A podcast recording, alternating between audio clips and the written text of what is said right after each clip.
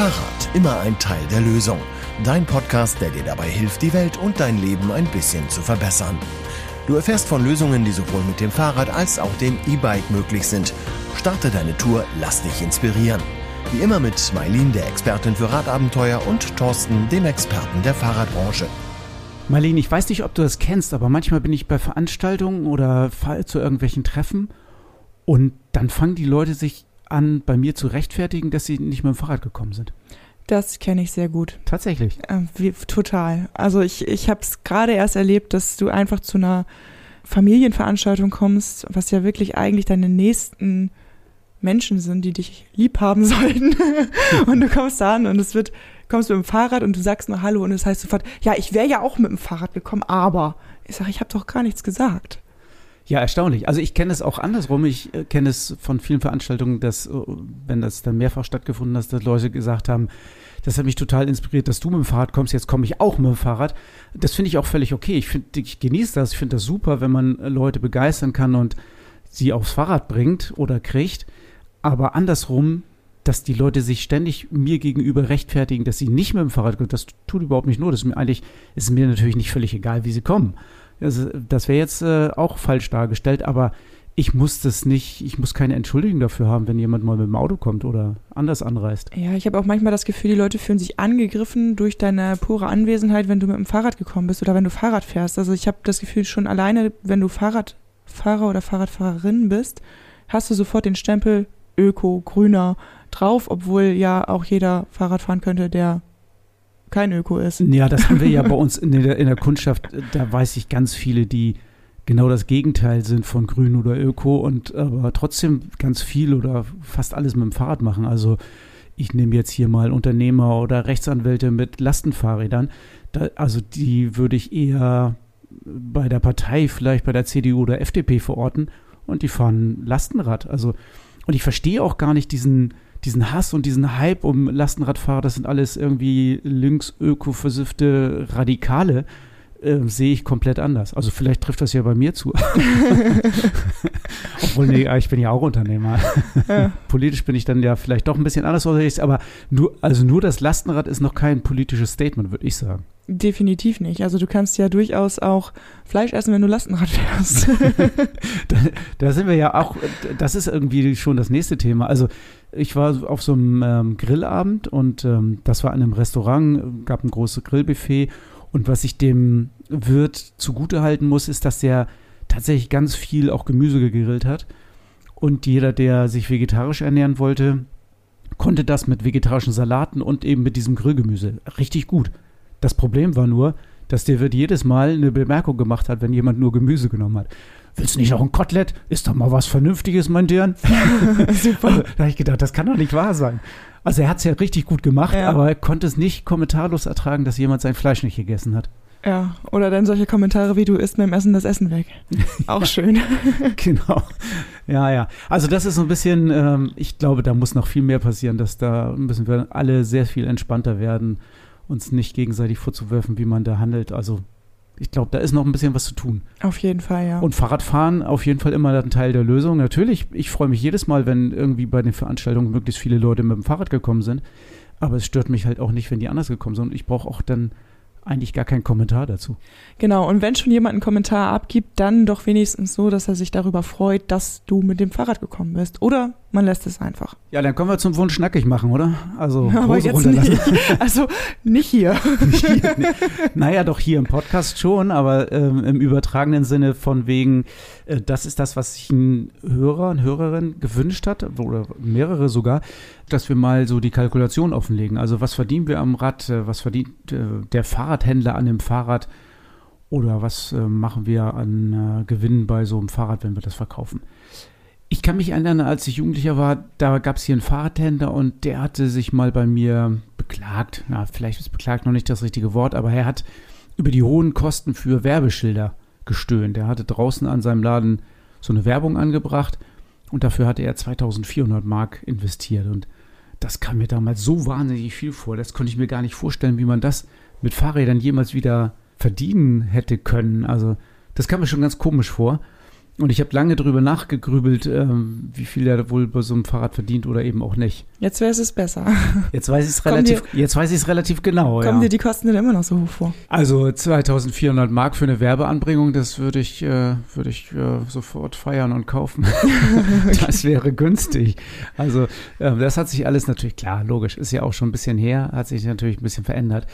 Aber wir haben die Nachfragen gekriegt, wir sollen mal unsere Kalkulation offenlegen. Wir haben, das waren so Wünsche von euch Hörern, von, vielleicht du, wenn du jetzt zuhörst, das war vielleicht genau dein Wunsch. Oder gab aber einige, die sich das gewünscht haben. Und ähm, dann wollen wir das mal machen. Ja, dann pack mal deine Zahlen aus. Genau. Also ich nehme mal, ich nehme mal so einen durchschnittlichen Preis für ein E-Bike. Da können wir es ja dran deutlich machen, glaube ich, ganz gut. Durchschnittlicher Preis ist so 3600 Euro. Und jetzt nehmen wir mal einen Preis, der äh, den es auch in Wirklichkeit gibt, der realistisch ist, also 3699. Gibt einige Fahrräder, die genau in dieser Preisklasse liegen. Und als erstes müssen wir da die Mehrwertsteuer runterrechnen. Also ungefähr 590 Euro Mehrwertsteuer ziehen wir davon ab. Dann sind wir bei 3108 Euro. Ich habe jetzt mal die Cent weggelassen. Okay, jetzt müsstest du davon noch den Einkaufspreis abziehen, wenn ich richtig weiß. Genau. Also den Einkaufspreis, den können wir ja aus der Einkaufspreisliste erlesen. Den habe ich jetzt hier aber rausgesucht. 2501 Euro. Okay, wenn ich jetzt ähm, das mal so voneinander abziehe, dann bleiben ja für dich über 607 Euro. Das sollte doch eigentlich reichen, oder nicht? 607 Euro ist der Rohertrag, korrekt. Und davon gehen aber noch, äh, geht ja noch ein bisschen Geld ab. Wie viel und was? Also wir können relativ genau dem Fahrer zuordnen, natürlich die Versandkosten und Versicherungskosten ungefähr 20 Euro und die Müllentsorgung für das Fahrrad, Karton und Plastik ungefähr 5 Euro. Okay, weiter. Aber das ist noch nicht alles. Wir brauchen ja auch, äh, wir zahlen ja Mieten. Also Mieten für die Werkstatt. Die Werkstatt baut ja das Fahrrad zusammen, also in der, in der Werkstatt wird das Fahrrad zusammengebaut.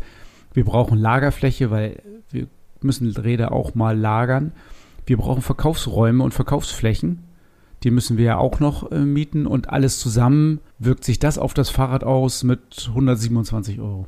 Das ist jetzt ein prozentualer Satz? Das ist dann prozentual umgesetzt auf dieses Fahrrad für den Wert, genau. Okay. Ja, da kommen so, so übrige Kosten wie Abschreibung für Maschinen und Werbung und Kfz und alles, was da so zukommt, also was man, was man so weiß und kennt.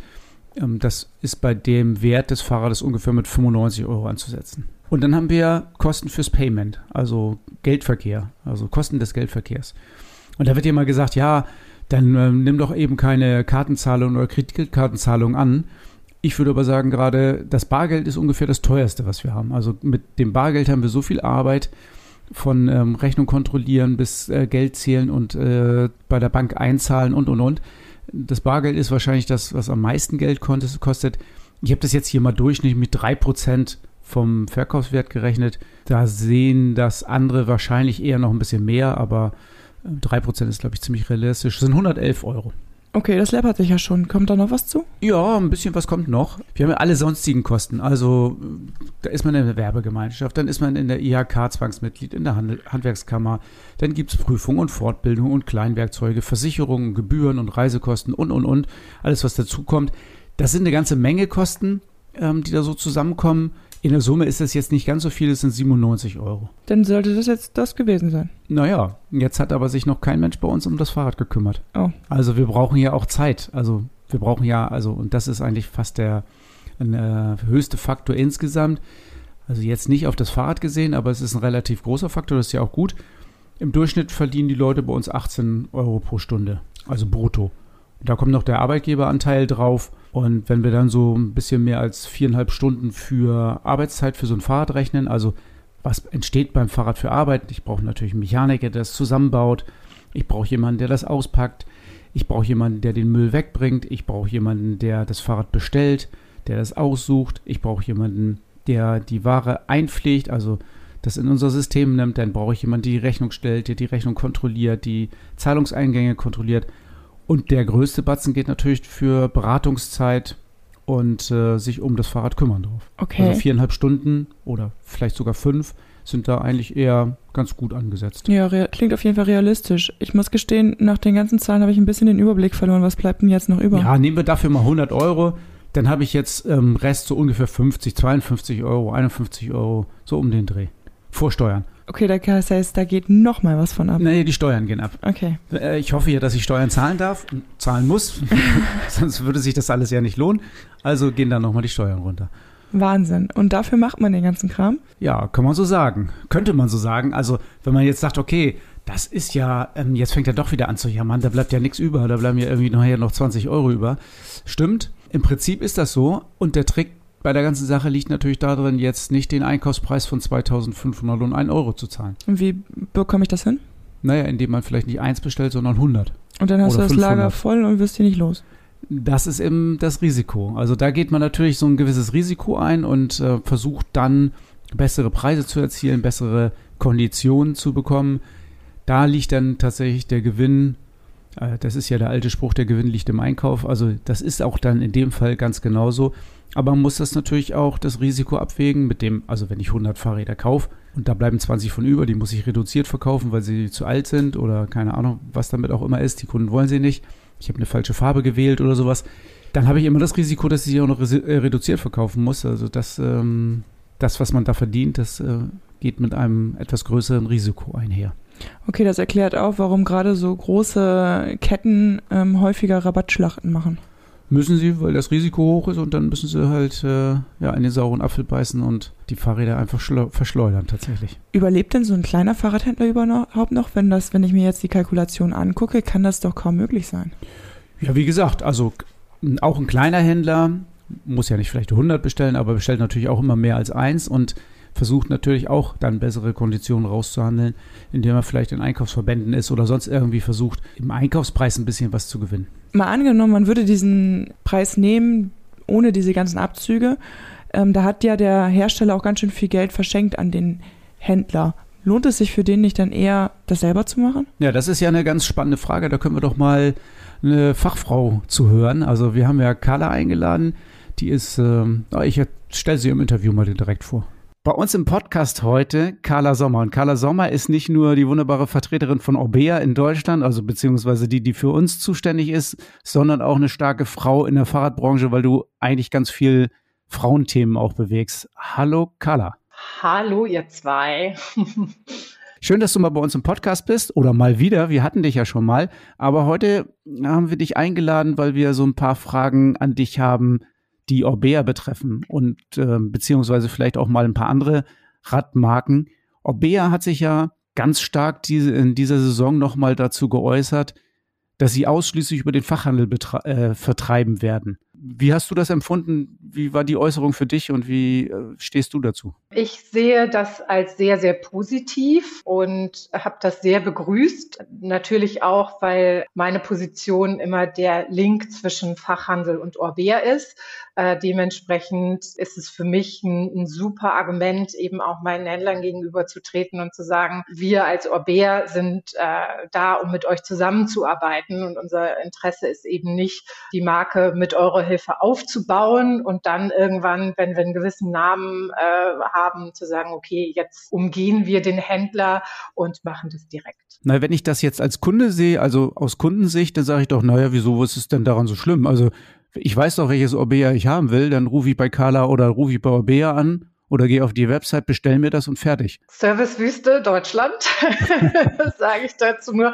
Also viele der Radhändler haben ja in den letzten Ta äh, Jahren auch sehr stark daran gearbeitet, den, den Service auszuweiten, ähm, ob das jetzt Bikefitting ist, ob das äh, Beratung ist, was Zubehör angeht, aber auch das richtige Fahrrad, weil viele Endkunden sicherlich äh, sich mit dem Thema beschäftigen, aber ich bin nicht sicher, ob wirklich jeder Endkunde auch immer das für sich richtige Fahrrad kauft, wenn er online kauft. Und äh, wir bei Orbea möchten, dass der Endkunde glücklich ist mit seinem Rad, dass er da das Rad hat, was für seinen Einsatzzweck das Richtige ist. Und ähm, da ist doch der Fachhändler einfach ein sehr, sehr wichtiger Partner, ähm, das zu beraten und eben auch dafür zu sorgen, dass der Kunde richtig auf seinem Rad sitzt und am Ende vom Tag auch, dass er einen vernünftigen Service hat, wenn er irgendein Problem mit dem Fahrrad hat. Okay, jetzt hast du ja schon zwei Punkte angesprochen. Das eine war Beratung, das andere war so Bikefitting. Das heißt also, du erwartest vom Fachhandel schon, dass die, die Kunden zu dem richtigen Rad beraten und auch die Verantwortung dafür übernehmen? Ja, also das ist schon der Anspruch, den man, glaube ich, haben sollte als Marke, dass wenn man mit dem Fachhandel zusammenarbeitet, dass der Fachhandel eben auch da ist und den Kunden optimal berät, abholt ähm, und auch dafür sorgt, dass er vernünftig auf dem Rad sitzt, weil solche ähm, ja, Beratungsfehler, sage ich mal, können ja auch schnell dann wieder auf die Marke zurückfallen. Ähm, dann sagt der Kunde, na, ich habe hier so ein Orbea-Rad, aber es ist total unbequem und irgendwie passt das überhaupt nicht zu mir und das war das falsche Rad und Orbea ist eigentlich doch nicht so toll, wie ich dachte. Und ähm, wenn der Fachhändler den Endkunden richtig berät, dann kann man sowas natürlich auch ähm, ja, äh, aus dem Weg gehen. Okay, jetzt bin ich aber nochmal der ketzerische Kunde und sage, ich habe ja das Orbea schon Rad, Rad schon gehabt oder ich habe ein Rad gehabt, was, wo ich genau weiß, wie das, äh, wie meine Maße sind. Ich will das ja nur ersetzen durch ein neueres mit neuerer Technik. Ist dann der Händler überflüssig? Ähm, nee, weil wenn der Kunde ein Problem hat, der hat einen Rahmenbruch, kann immer mal passieren, der hat ähm, andere Sachen, die er eventuell ähm, hat. Er hat einen Unfall gehabt, ähm, er hat, braucht andere Laufräder, braucht einen Service fürs Rad. Ähm, gerade bei, wenn wir jetzt nicht über Rennräder sprechen, sondern vielleicht über vollgefederte Mountainbikes, ist ja doch ein gewisses Know-how auch des Rahmens nötig, um vielleicht ja einen Service zu machen, was die Lager angeht oder oder oder. Und da bin ich natürlich immer besser aufgehoben, wenn ich zum Fachhändler gehe, als wenn ich nachher irgendwelche ähm, E-Mails hin und her schreiben muss, vielleicht eine Sprachbarriere habe ähm, oder eben auch das äh, schwierig ist zu erklären per Mail, per Video, per Foto, äh, was dort an Problemen auftreten. Wie machen das denn die Hersteller, die direkt an Endkunden verkaufen? Also wie lösen die denn ihre Probleme? Oft ist es dann für den Endkunden schwierig, die Probleme zu lösen. Einige der Hersteller versuchen sich dann auf dem Fachhändler sage ich jetzt mal, zu berufen und versuchen teilweise Fachhändler ins Boot zu holen und deren Service abzugreifen, was ich in meinen Augen eher als sehr kritisch sehe. Aber bei Orbea kann ich ja auch als Endkunde mir quasi mein Rad online aussuchen. Also, also eure Website ist ja sehr tiefgründig, sag ich mal, und hat viele Möglichkeiten. Ich kann ja als, als äh, Endkunde mir mein Fahrrad schon so konfigurieren und zusammenbauen und äh, ausstatten, dass es wirklich für mich ein perfektes Rad ist, gerade wenn ich vielleicht sehr viel Ahnung habe. Und dann kann ich das auch direkt bestellen oder wie funktioniert das bei euch? Ja, der Endkunde kann das Rad auf der Orbea-Webseite bestellen. Ähm, das Rad kann aber nur über einen unserer Fachhändler ausgeliefert werden. Das heißt, das Rad wird dann äh, in Spanien, so wie der Kunde sich das zusammengestellt hat, zusammengebaut, wird dann aber an einen Fachhändler äh, seiner Wahl geschickt. Er hat dann die Möglichkeit, das im Internet auszuwählen. Ähm, das Rad wird zu dem Fachhändler geschickt. Der Fachhändler hat dann die Aufgabe, das Rad nochmal end zu montieren, zu gucken, ob wirklich alle Schrauben fest sind, ob Schaltung und Bremse richtig eingestellt sind und äh, kann dann den Kunden anrufen und kann ihm Bescheid sagen, dein Rad ist fertig, du kannst das abholen. Wir erwarten dann aber eben auch, dass er nochmal guckt, sitzt der Kunde denn vernünftig auf dem Rad und passt das so auch alles? Und der Fachhändler bekommt dann für dieses Rad im Grunde genommen eine Provision, die minimal von seiner normalen Marge abweicht. Carla, jetzt hast du gesagt, es gibt äh, statt der normalen Marge eine Provision und ähm, wie viel muss der Händler denn dafür zahlen? Also wie viel weniger hat er denn? Also hast du da eine Zahl für, irgendwie für uns? Ja, also der Händler bekommt seine normale Marge, ähm, die er sonst auch hätte auf das Rad, minus fünf Prozent vom UVP. Das ist jetzt nicht super wenig. Ja. äh, auf der anderen Seite ähm, ist da eben abgedeckt Zahlungsverkehr, Versandkosten. Also der Kunde hat keine Versandkosten, also der Händler hat keine Versandkosten dann für das Rad. Ähm, auf der anderen Seite eben auch äh, die, hat der Endkunde die Möglichkeit, das Rad nachher wieder zurückzugeben. Das ist auch ein Risiko natürlich, was auf Orbea-Seite liegt manchmal. Ähm, und da werden dann eben einige ja, Handling-Fees für abgezogen sozusagen. Okay, also wenn ich das richtig sehe, ist es im Prinzip der, der Kunde kauft das dann ja nicht bei dem Händler, sondern kauft es bei Orbea. Der Vertragspartner ist Orbea. Ähm, was wichtig ist, ist, glaube ich, dass die ganzen äh, Payment-Kosten äh, wegfallen. Die sind ja für einen Händler auch relativ hoch normalerweise. Die übernimmt ja dann auch Orbea und den, dementsprechend gibt es ein bisschen weniger Geld für den Händler. Wir ähm, werden da ja nochmal äh, genauer drüber sprechen, aber ich glaube, das macht das schon mal klar, ähm, dass hier, wenn der Hersteller direkt verkauft, natürlich auch die Kosten anders aufgeteilt werden. Genau, der hat natürlich dann auch einen Kunden in den Laden gebracht, der vielleicht sonst nicht gekommen wäre. Und der Händler hat die Möglichkeit, durch Zusatzverkäufe, Zubehör oder eben auch durch seinen Service, den er nachher anbietet, ähm, einen Kunden zu gewinnen. Ich glaube, das ist schon auch ein Benefit, den man da das, hat. Das glaube ich auch unbedingt. Und ich, was ja ganz klar ist, ähm, Orbea liefert die niemals an den Endkunden aus, sondern der Händler muss es zusammenbauen und muss es überprüfen und muss es an den Kunden übergeben. Das heißt, die, der Großteil der Arbeit und das, was wichtig ist, um eine gute, wirklich gute Qualität auszuliefern, der findet ja tatsächlich beim Fachhändler statt. Ja. Wenn wir jetzt nochmal auf die Website zurückgehen, ähm, auf der Orbea-Website habe ich ja viele Möglichkeiten, die Fahrräder selbst zu gestalten. Ob ich jetzt verschiedene Lenker wähle, Laufradsätze oder Reifen. Ich habe ja äh, viele Möglichkeiten bei Orbea, mein Fahrrad so zu gestalten, wie ich mir das wünsche. Und noch dazu das ist, glaube ich, ziemlich einzigartig. Habe ich ja die Möglichkeit, bei Orbea mir die Farbe auszuwählen. Machen das viele? Ja, es gibt ja nicht alle Modelle in MyO, aber im Schnitt sind es 37 Prozent der Räder, die im MyO designt werden, wenn das Rad als MyO-Rad verfügbar ist. Und das machen denn die Kunden auch ohne Hilfe der Fachhändler? Suchen sich einfach die Farben aus? Teils, teils. Manchmal sitzen die am Sonntagnachmittag bei schlechtem Wetter zu Hause und äh, spielen mit den Farben rum. Das kann dann auch schon mal zwei, drei Stunden dauern. ähm, aber manche machen es dann eben auch mit dem Fachhandel, wobei die meisten sich dann vorher schon mit dem Thema beschäftigt haben, weil man muss wirklich sagen, es ist sehr komplex. Man kann bis zu drei Farben auswählen. Man hat die Möglichkeit, verschiedene Dekore zu, ähm, zu wählen. Man kann verschiedene Laufräder wählen. Mittlerweile gibt es sogar die Möglichkeit, mit den eigenen Laufrädern von Aubert, von Oquo, selbst die Laufräder teilweise farblich passend zum Rad zu bestellen. Ähm, und da kann man natürlich wirklich schon sehr, sehr viel und lange mit rumspielen. Ja, ich, wenn ihr jetzt gerade darüber sprecht, ich fühle das. Ich habe es, also, als wäre es gestern. Ich habe mir nämlich äh, so ein Fahrrad gekauft und selber bemalen lassen. Und ähm, wenn man mit zwei bis drei Stunden überhaupt hinkommt, sage ich nur dazu. also es ist wirklich unfassbar, wie groß diese Auswahl ist. Und dann denkt man sich, okay, vielleicht doch lieber dieser Grünton oder der Orangeton oder ach, das sieht auch toll aus. Also das ist schon echt Wahnsinn, was ihr da an Möglichkeiten bietet. Da ist es doch wahrscheinlich doch auch hilfreich, wenn man da halt wirklich auch mal beim Fachhandel guckt, wie die Farben eigentlich in echt wirken, oder? Ja, wobei das natürlich auch schwierig ist, weil die Standardfarben bei Orbea nicht unbedingt den Farben im Maio entsprechen. Ähm, wir haben eine Zeit lang mit so einem Farbfächer gearbeitet, aber dadurch, dass wir mittlerweile auch einige Effektlacke haben, ist es ja nicht so einfach. Es gibt dafür aber ein neues Tool in dem Maio-System, äh, wo zu jeder Farbe gibt es einen lackierten Rahmen, äh, den ich dann aufrufen kann, der in echt gefilmt ist mit verschiedenen ähm, Lichteinfällen, äh, wo die Kamera dann so ein bisschen an dem La Rahmen langfährt, äh, so dass ich wirklich auch die ganzen Effekte sehen kann. Es gibt zum Beispiel so ein Carbon Raw Blue. Da kommt dann über dieses äh, Carbon äh, so ein leichter Klarlack, der aber auch eine blaue Komponente drin hatte. Und ja, wie will man das auf einer Farbkarte irgendjemandem zeigen?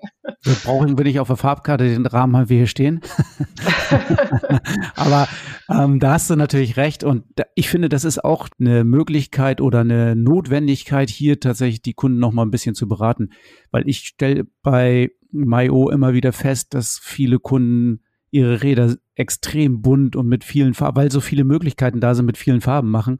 Und da ist immer mein Rat, weniger ist oft mehr. Also weniger krasse Sachen und weniger viele Farben sieht am Ende, äh, wenn das Fahrrad da ist, meistens viel besser aus, als wenn man, wenn ich alle Möglichkeiten, die es gibt, äh, ausschöpfe. Jetzt, wenn wir mal zu unserem ursprünglichen Thema zurückkehren, also wir haben jetzt ja ein bisschen was darüber gehört, was Orbea alles an Möglichkeiten bietet und kann.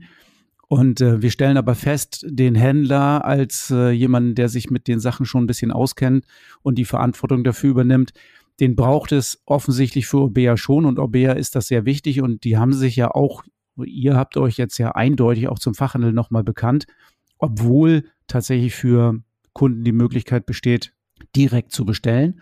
Ich sehe hier auf jeden Fall eine sehr gute Verbindung aus Hersteller, Hersteller-Website, Händler, Händler-Website und ähm, der Beratung vor Ort und auch dem Service vor Ort. Siehst du das genauso? Ja, also ähm, seitens Orbea tun wir auch sehr viel, um den Endkunden in den Fachhandel zu bekommen. Ähm, das fängt dabei an, dass der Endkunde sehen kann, äh, welche Räder kriegt welcher Händler geliefert. Also er weiß, wenn er ein bestimmtes Rad sucht, ähm, welcher Händler das bekommt. Und in nicht allzu ferner Zukunft werden wir ähm, auch über äh, einige Schnittstellen die Möglichkeit haben, uns mit der Warenwirtschaft der Fachhändler direkt zu verbinden. Das heißt, wir können auf der Orbea-Webseite dann sogar sichtbar machen, welcher Händler welche Räder im Laden stehen hat die Möglichkeit also für den Endkunden relativ einfach rauszufinden, wo ist denn mein Traumrad, wo kann ich das Probe fahren, wo kann ich das angucken. Ähm, dazu gibt es ein Testradprogramm, welches auf der ORBR-Webseite läuft. Auch da kann der Endkunde sehen, welcher Fachhändler hat welche Testräder bei sich stehen und kann über die ORBR-Webseite diese Räder beim Fachhändler direkt für eine Probefahrt reservieren. Wir tun wirklich alles, um dem äh, Endkunden den Zugang zu den Rädern beim Fachhandel ähm, so einfach wie möglich zu machen. Okay, und da sage ich natürlich nochmal aus Fachhändlersicht, da muss auch immer ein bisschen Vorsicht, äh, da ist ein bisschen Vorsicht geboten, weil ganz oft Kunden ja wissen, welche Rahmengröße sie fahren wollen, aber das sich nachher herausstellt, dass es total falsch ist und gar nicht passt. Ähm, man sollte ruhig auch mal zu den Fachhändlern gehen, die vielleicht eine oder zwei Rahmengrößen drunter oder drüber liegen, weil äh, möglicherweise ist doch das richtige Rad dabei.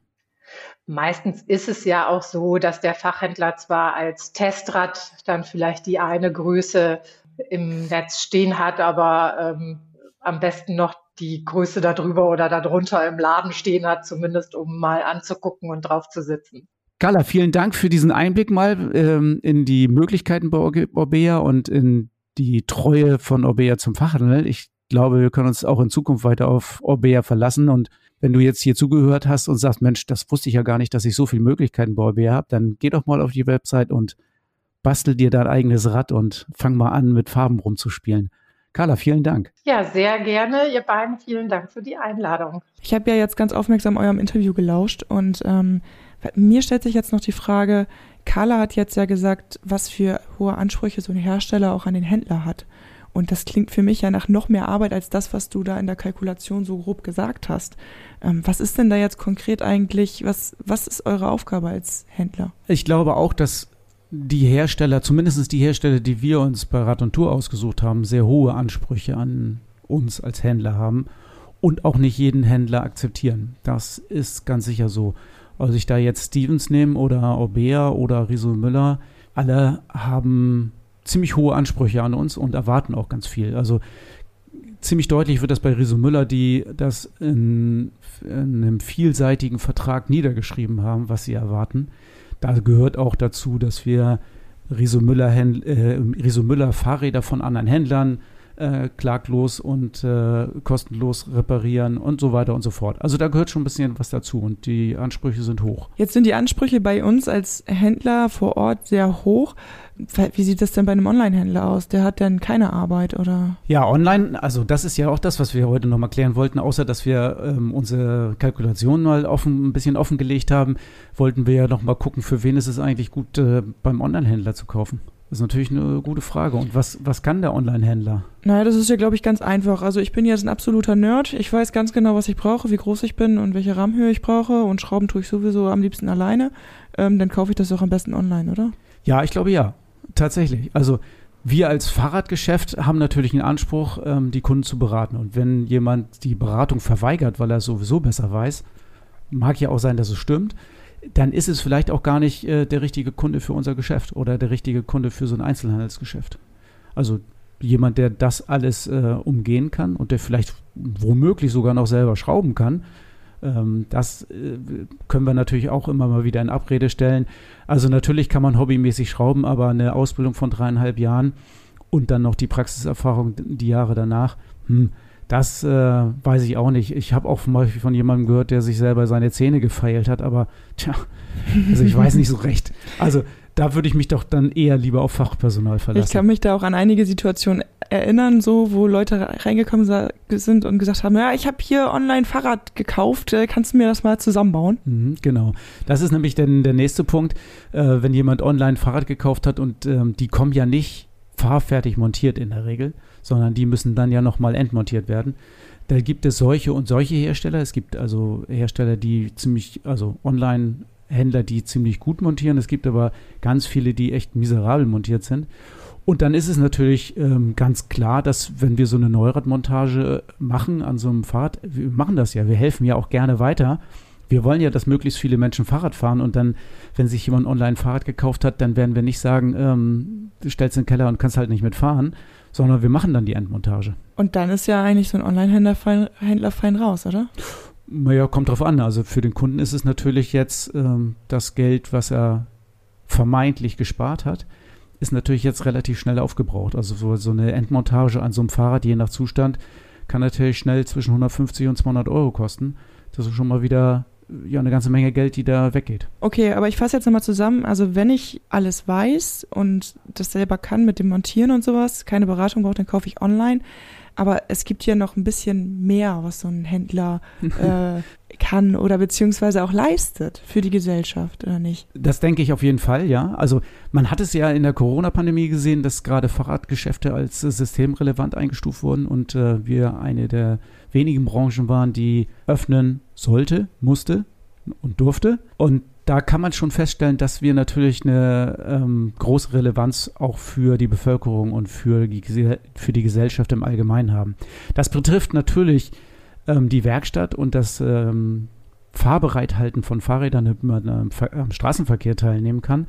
Aber ich glaube auch, viele von uns Fahrradgeschäften sind ja in der Innenstadt angesiedelt. Also nicht unbedingt auf der grünen Wiese außerhalb der Städte, sondern tatsächlich in der Innenstadt und halten das soziale Leben in den Innenstädten noch aufrecht. Und ich möchte einen Fahrradhändler vor Ort haben. Ich möchte da hingehen und äh, mir Luft aufpumpen lassen und ich möchte einen Schlauch kaufen und und zwar ähm, dann, wenn ich den brauche und nicht irgendwie äh, bestellen und ähm, Tage drauf warten, bis das zu mir geliefert wird.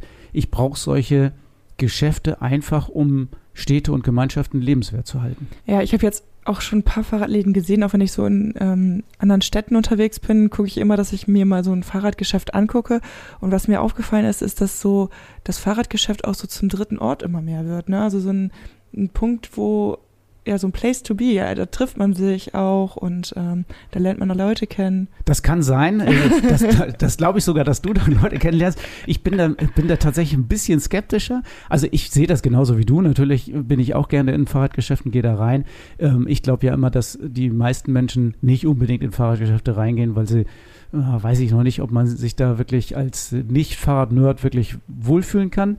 Da müssen wir vielleicht noch in Zukunft ein bisschen dran arbeiten, dass das noch mehr wird. Aber ich glaube, zumindest hier im Lotsenviertel trifft es ja zu, dass das Fahrradgeschäft oder die Fahrradgeschäfte im Lotsenviertel schon wichtige Ankergeschäfte sind. Also die bringen schon wirklich auch viel äh, Publikum und Traffic in dieses, äh, in dieses Viertel.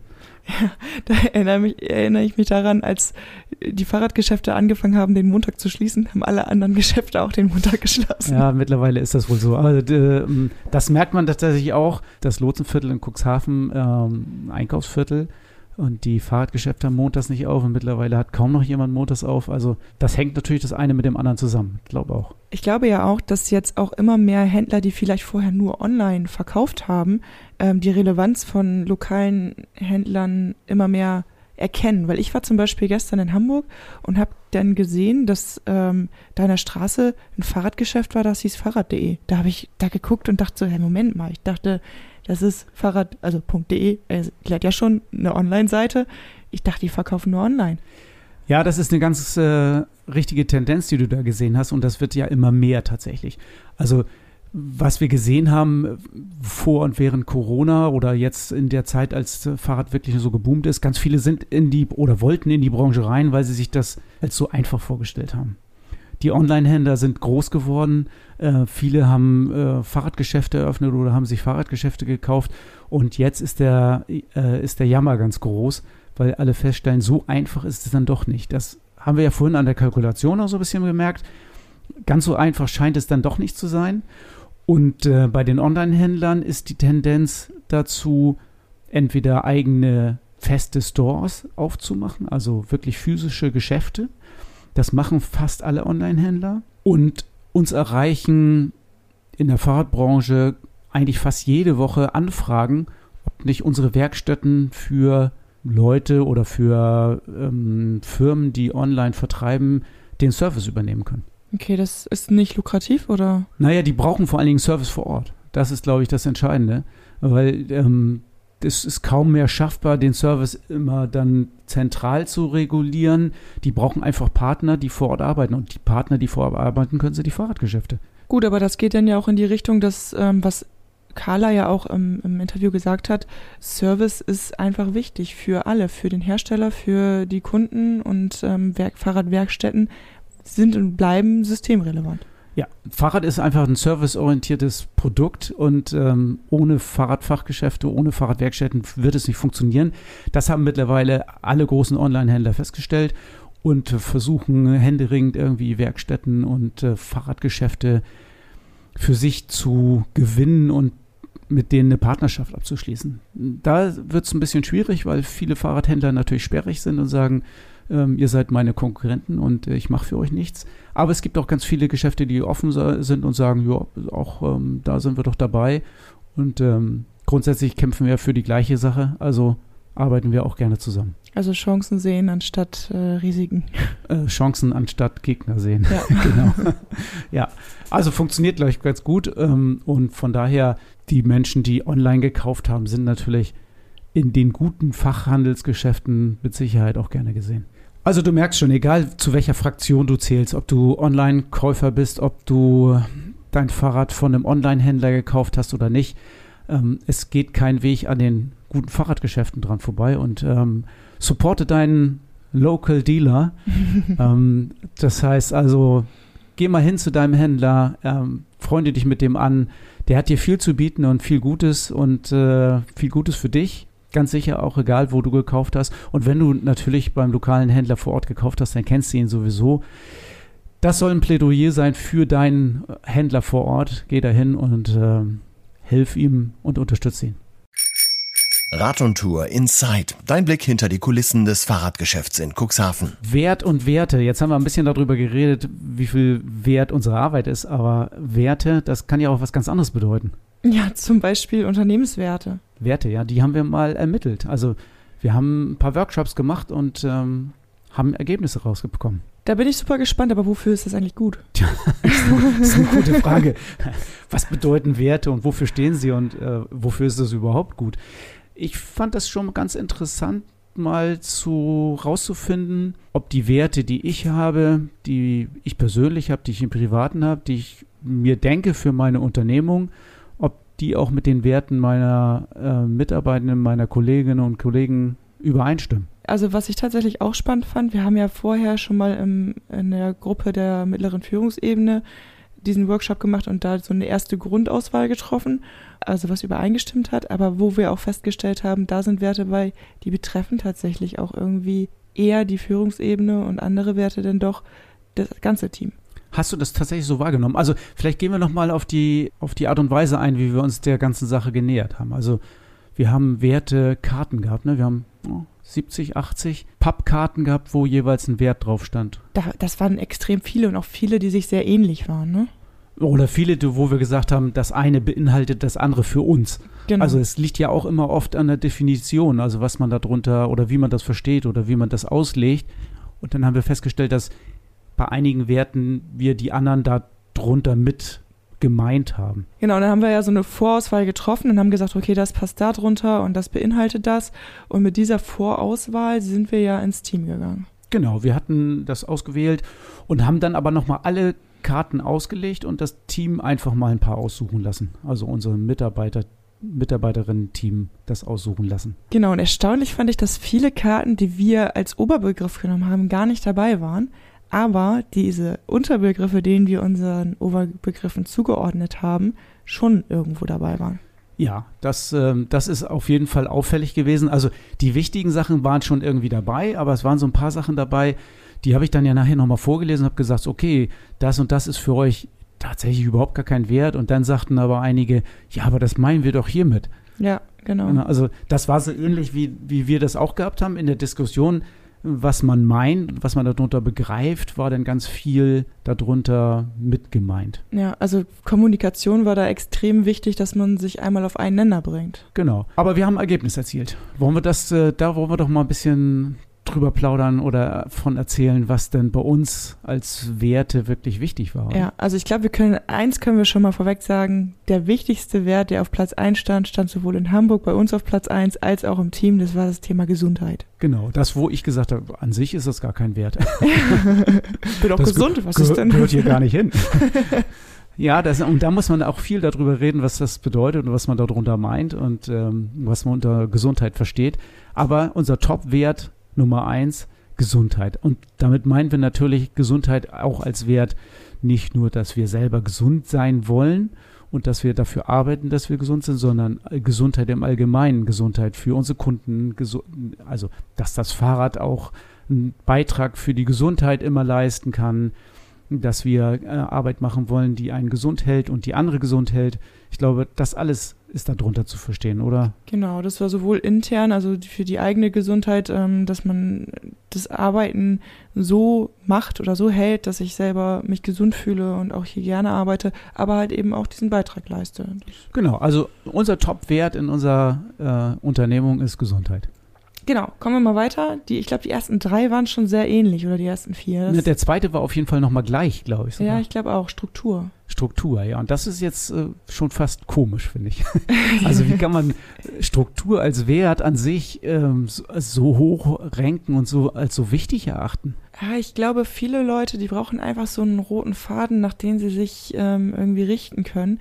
Also es ist ja sowohl in den Arbeitsabläufen dieses Thema Struktur, aber auch für unsere Kunden eine Struktur. Ja, und man muss vielleicht auch wissen, was darunter zu verstehen, also Zuverlässigkeit zum Beispiel. Also nehmen wir mal ganz einfach ähm, Zuverlässigkeit, dass ich jeden Monat mein Geld kriege. Das passt ja unter die Struktur. Also da, viele haben gesagt, da, also dass ich mich auf was verlassen kann, dass das zuverlässig ist, ähm, dass es Regeln gibt, äh, an die sich alle halten.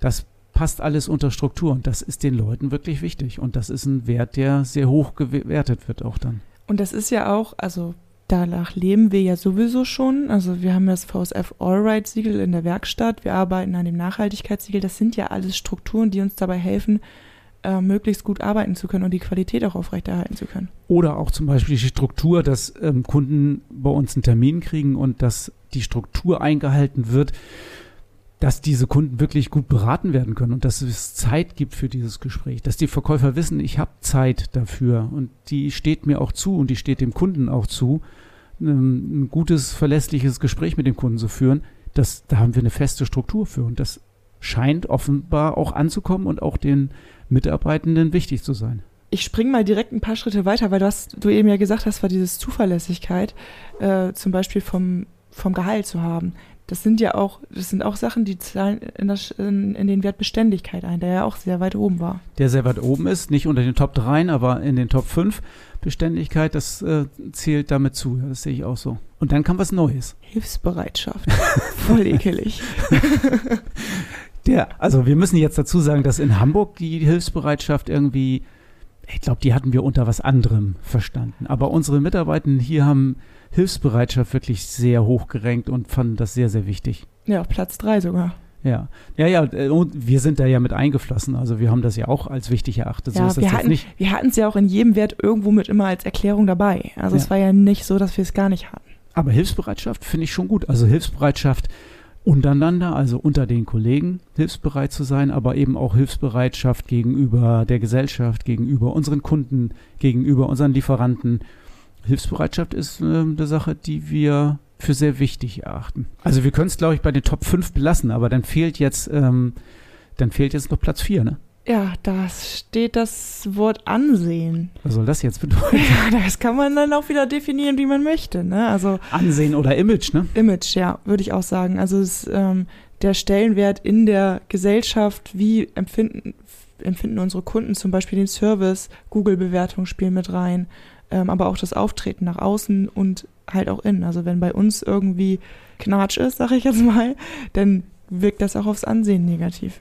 Genau, das haben wir tatsächlich so rausgearbeitet, dass das wichtig ist, dass wir uns da auch Mühe geben. Also sprich jetzt Google-Bewertungen, solche Sachen, das ist natürlich äh, schon wichtig, unser Image nach außen und wie wir dastehen. Und das ist äh, unseren Mitarbeiterinnen und Mitarbeitern sehr, sehr wichtig. Und ich habe das auch schon mal, das ist schon länger her, da habe ich das sogar gesagt, dass es eigentlich für jeden wichtig sein sollte, weil es da auch um, um Mitarbeitergewinnung geht. Also was erzählt man auf einer Party? Also gehen die Leute los und wenn du auf privat auf einer Party bist, erzählst du, dass du hier arbeitest und dass du das gerne machst?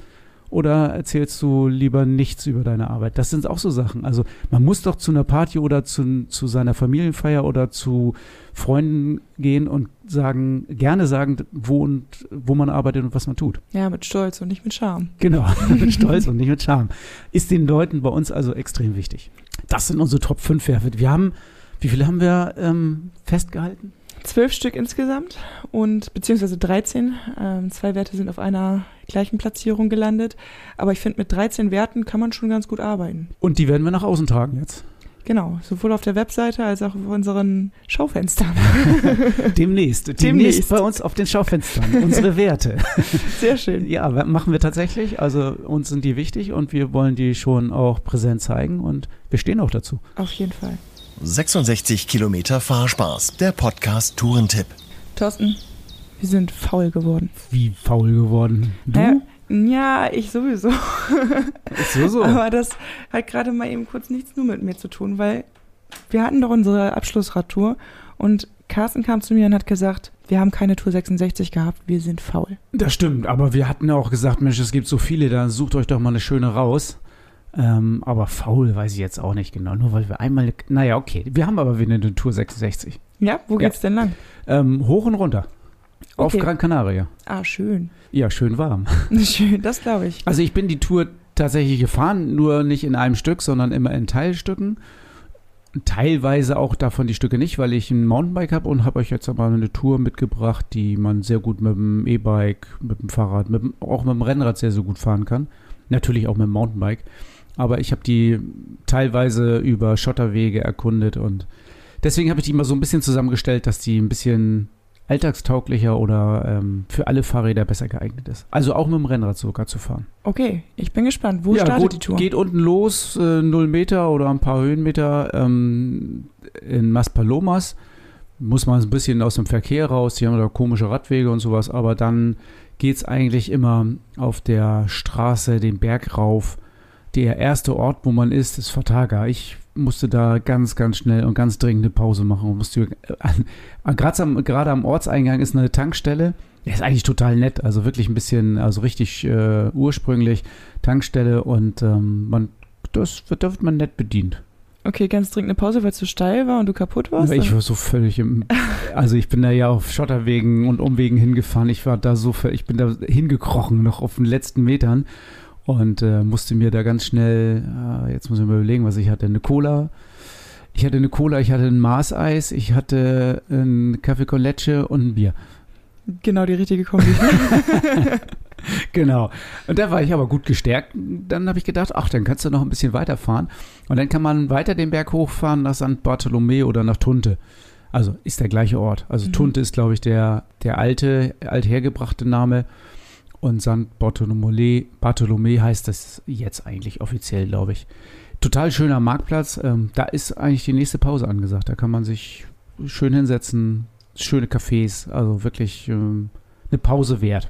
Und dann müssen wir schon oben. Das Also heißt, jetzt von da geht's noch dann bergab. Ach, schön. Ja, jetzt wird's, äh, jetzt wird's schön. Ich bin nicht die ganze Straße bergab gefahren. Ich bin dann tatsächlich mit dem Mountainbike in so ein ähm, Barranco abgebogen und bin da gemartert worden in den Barranco. Aber das würde ich auch niemandem empfehlen, das zu fahren. Also das gibt da eine Komoot-Tour, die da lang geht. Die empfehle ich tatsächlich überhaupt nicht. Ist äh, eine totale Quälerei. Also ich fand es als totale Quälerei. Ich habe euch die Straße, äh, die, die, die Strecke so geplant, dass es die Straße runtergeht. Wunder, wunderschöne ähm, Bergstraße, die man jetzt schön ab, bergab genießen kann. Und dann kommt ihr unten an der Küste an und müsst an der Küste nur wieder zurück und dann sind das 66,1 Kilometer und ihr seid wieder am Ausgangspunkt. Also ich habe eine Runde gemacht, weil ich habe eigentlich gedacht, ich mache für euch mal eine Inselüberquerung mit 66 Kilometer. Das wäre auch geglückt.